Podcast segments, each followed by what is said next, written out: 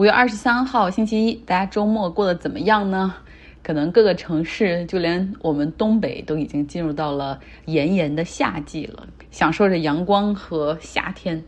吃着西瓜。今天我们想先来聊一聊美国所存在的 formula shortage。婴儿奶粉的短缺，其实我原本觉得这可能跟手指的短缺一样，就是存在于新闻里，就我从来没有感受过太多，或者可能在个别州里不是普遍的。直到上个周末，我去帮那个阿根廷的朋友看孩子，聊起，然后他才说这是真的，因为他们家有双胞胎嘛，所以对奶粉的需求是双倍量。然后这个孩子的爸爸基本上会通过一个 app，就是那些等于说你下单，让不同的人去超市帮你去买东西，然后他会在不同城市下单，然后最后这个采购的再寄给他们，然后我才知道哦，这是真的。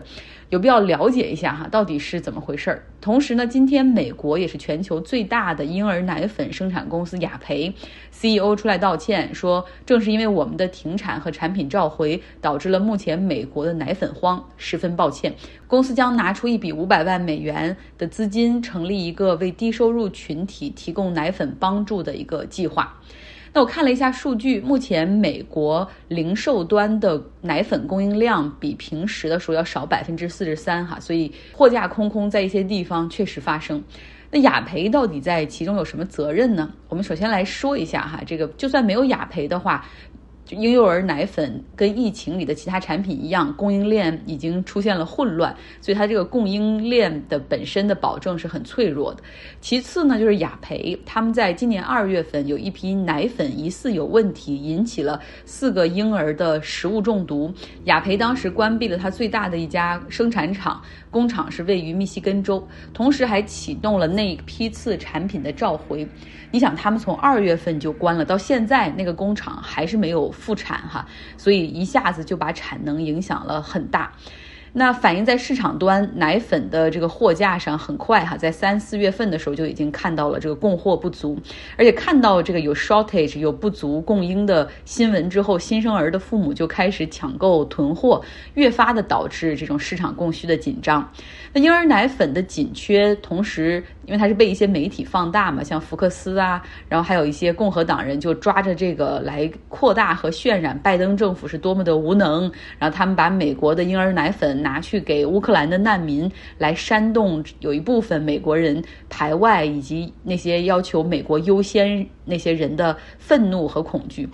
那么，其实，在意识到奶粉短缺之后，拜登他们也很快采取了行动，哈，启动了国防生产法，要求奶粉生产厂必须率先向美国国内供货。然后，同时呢，他也放松了外国奶粉进口的这种流程和关税的豁免。像今天第一批海外进口的奶粉，雀巢公司的奶粉就抵达了美国。其实，在美国，婴儿奶粉市场是有很强的贸易保护主义的。像 FDA，它有很高的门槛来进行进口的审批手续，同时关税也比较高，基本上让过去这个市场里面百分之九十八的占有全都是美国本土的奶粉生产企业。然后主要是有四个大公司，包括雅培控制住这个市场，只有百分之二的是来自于外国进口，分别是墨西哥、爱尔兰和荷兰，啊，就占有那百分之二的份额。所以当美国国内供应链出了问题之后呢，立刻哈就反映到了市场端。你想是最大奶粉供应商的最大的工厂被关了好几个月。所以奶粉的紧缺，现在看来主要是集中在美国的中西部和南方的一两个州，哈，呃，也就是原本他们密西根工厂所辐射的那些供货地区，像印第安纳州、威斯康辛、乔治亚、田纳西。好消息是，雅培在密西根的工厂已经接受了 FDA 的检查，发现并没有存在细菌超标的问题，已经获得批准，他们会在六月初。恢复生产，所以大概美国婴幼儿奶粉的短缺会在七月份彻底得到解决。上周我讲了一期猴痘 （monkeypox）。猴子的猴，水痘的痘，然后相信大家在周末的时候也看到了很多新闻。嗯，周末其实基本上又多了三个国家有感染者：以色列、瑞士和奥地利。究竟有没有必要恐慌呢？我觉得暂时不需要哈，因为如果不算上这个原发地西非和中非的那个地区，整个在上面的这种欧美国家总共是有八十多例。那确实有了这种原发地之外的感染，可能也有了人际传播，但是目前还没有必要担心。要想知道传播的原理，然后要。大家可以去上周五的节目来听一下哈。猴豆。之前呢，我承诺要讲一期比尔黄的故事，那今天就来把它补上。这个比尔黄目前已经被纽约检方起诉操纵市场、欺诈等十一项罪名。那开庭审理将会在纽约曼哈顿的法院进行。本案的法官他提出说，他和本案可能存在利益冲突，因为他的妻子是这纽约的金融律师，哈，为纽约梅隆、摩根大通提供服务，而这些银行，尤其是摩根大通，它是给比尔黄提供融资和金融工具的。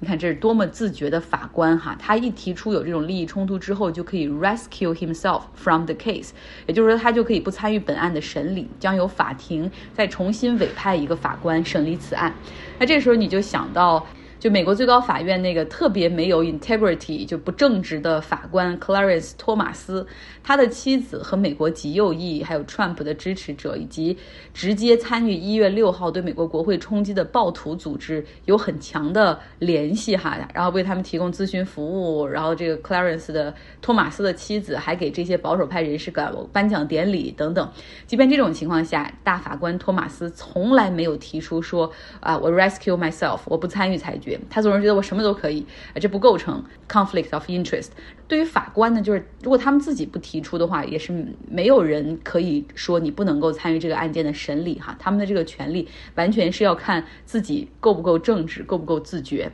所以你就看到了，在最终对一些人的这种一月六号那些暴徒的审判中，经常托马斯就是唯一一个判那些人无罪的法官。OK OK，跑题了，我们说回到比尔黄哈。呃，他和他的 CFO 在四月末的时候被逮捕，然后两个人都交了保释金回家候审。其中呢，比尔黄的保释金是一千万美元。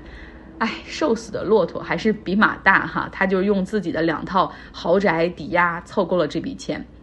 比尔黄的家族办公室 Archegos 通过投资银行的金融工具，不断的去放大杠杆哈。原本他们只有十五亿美元的投资组合，在一年之内增长到了三百五十亿美元。然后巅峰时期，他所通过各种各样金融工具和杠杆所控制的公司的股权的对应的这种 position 的市值一度高达一千六百亿美元，基本上可以和一些华尔街大的对冲基金相媲美了。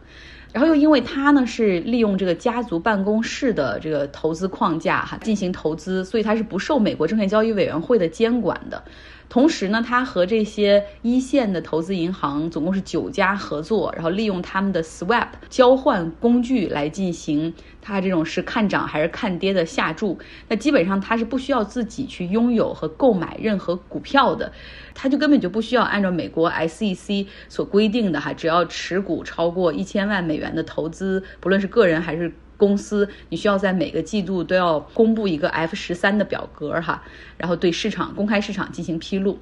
就是通过这个 swap 哈，这个金融工具和家族投资的这样的一个框架，比尔黄完全是做到了神不知鬼不觉。他的投资规模后来，他的他的投资规模杠杆都放的极大，但是你在这个公开市场上却根本看不到近乎于隐形的他。其实它的爆仓是出现在 二零二一年的三月，也就是美，也就是美国的这个股市的牛市还很强势的时候，可以说比尔黄真的很不走运。他重仓押宝的 Welcome CBS 一家美国的媒体公司，然后出现爆仓，导致杠杆放的太大的他，就是迅速接到了 Merging Call，就是要求追加保证金。那要么追加保证金，要么就会被平仓哈。然后，因为它杠杆太大了，无力增加保证金，所以遭到了强平。那你想，多家投行争相去平仓，肯定就导致股价出现踩踏的下跌，然后他就损失更多的钱。总共这些投行也加在一起有超过一百亿美元的损失。那我们就来说一说哈，为什么这个比尔黄他花了二十五年所打造起来的财富帝国，最终会在四天内崩塌？比尔黄今年五十八岁，哇，那人生真是大起大落。他是一个韩国人，然后出生在韩国，他的父亲是个神父，然后据他说是受这个基督教的感召哈，然后就一心前往美国求学，在 U C Berkeley 读了经济还是商业管理。毕业之后呢，加入到了知名的老虎基金，负责韩国市场的投资组合，干得很出色哈。后来成功说服了老虎基金的大老板，然后对他投资帮他单独在纽约建立了一个老虎基金亚洲，让他来执掌。这个人就很喜欢中国的股票，然后风险偏好也比较高，杠杆放的也比较大哈。但是投资回报率那些年也比较可观，说据他自己的披露，一年的投资回报率大概在百分之四十。不过在二零一二年的时候呢，就是因为美国证券交易委员会对他进行了调查，他后来也承认说，在一些中国银行股，像中国银行、建设银行上存在什么内幕交易，和监管部门最后达成了一个认罪协议，交了大量的罚款，然后清退了这个基金，把钱都还给了投资者，同时他还遭到了一个终身的红牌儿哈，就是禁止从业。但是他认为自己这么那个这么有投资天赋哈，不甘心金盆洗手的他，在二零一三年的时候组建了家族办公室，用自己和家人的这种钱又重返资本市场。然后同时你看到在市场上，像高盛、摩根大通、摩根士坦利，他们有很多钱嘛，他们要找这种优质的客户，然后给这些客户提供金融工具，你可以把它想象成融资融券，然后去赚这种利息差、交易费用。高盛哈率先就又去跟。这个比尔黄联系说：“你看你现在都做家族办公室了，其实你已经不就是不违反这个监管了，我们可以和你合作哈，把你从这个禁止从业的名单上划掉。”而在他们眼中，认为比尔黄是一个很激进的投资客户，然后这样的激进投资客户特别适合投行，因为他可以建仓，然后他可以有放大杠杆，你这样又可以收佣金，呀又可以赚这个融资费用。有了高盛去给他提供服务之后，你知道这个投资银行界其他的那些机构，就像鲨鱼嗅到了这个受伤的鱼或者受伤的人一样，哈，蜂拥而至，纷纷向他去跟进，然后提供金融工具，与之进行 swap 的交易。总总共最终是有九家投资银行参与其中，帮助他提供这种杠杆交易的子弹。说比尔黄的杠杆放到了百分之一千，哈，非常的大。在二零二一年三月份鼎盛时期呢，他的这个家族办公室公司拥有一百亿美元的 swap，然后在百度、在腾讯音乐，然后还有两百亿美元的这种 position 哈看涨在 Welcome CBS 就这家媒体公司。那目前呢，根据这些被比尔黄骗了的投资银行提供的证词，就是说比尔黄和他的团队误导他们。因为比尔黄他是等于说家族投资基金嘛，然后他无需去对市场披露他的持仓。当这个银行各家投资银行向他提供这些工具的时候，都会去做一些尽职调查，比如说你到底现在持仓多少 swap 呀，你放了多少杠杆啊，你的自有资金是多少啊？然后据他们说，这个比尔黄和他的团队是说了谎哈，然后没有真真正正的披露原来他们的头寸已经放了那么大，然后他们原来实际上已经跟这么多家银行去合作。然后等于说这些投行呢被误导之后没办法确定，呃，或者是对于他的这种自有资金和杠杆的比例都过于乐观了。那终于在二零二一年三月二十二号的时候，当时这个 Welcome CBS 这家公司它搞了一个增发计划哈，公布了，然后这个公司的股价一下子就下跌。其实当时比尔黄非常就是持仓的一半都在这家公司上，看它上涨，那是因为当时 Welcome CBS 它要收购 Discovery。啊，探索频道，而且这个十有八九肯定会被批准的哈。但是没想到这个增发计划一下子让股价出现了暴跌，大量持有 Welcome 的比尔黄他就收到了 Mergent Call，刚才我们说到了哈，追加保证金的电话。然后比尔黄和他的团队 就还是想用时间来换空间嘛，想拖住这些投行，因为觉得这家公司的股票肯定会涨。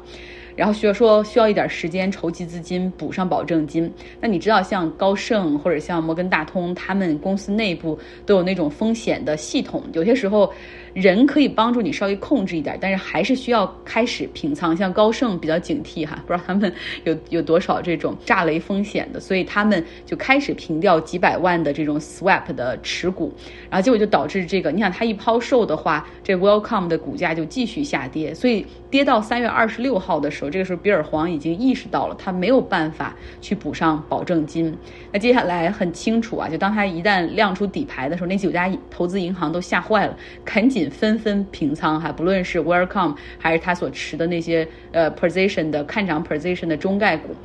那跑得最慢的是瑞士信贷，那跑得最慢就意味着它会有最大的损失哈，所以它总共是有五十亿美元的损失。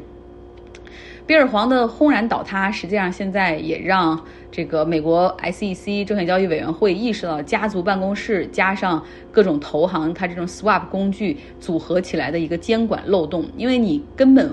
在爆仓之前，你是看不到任何的风险点。等它爆仓的时候，你才发现为时已晚哈。但是他们修改监管的过程一直都是非常缓慢。好了，今天的节目就是这样，希望你有一个愉快的周一。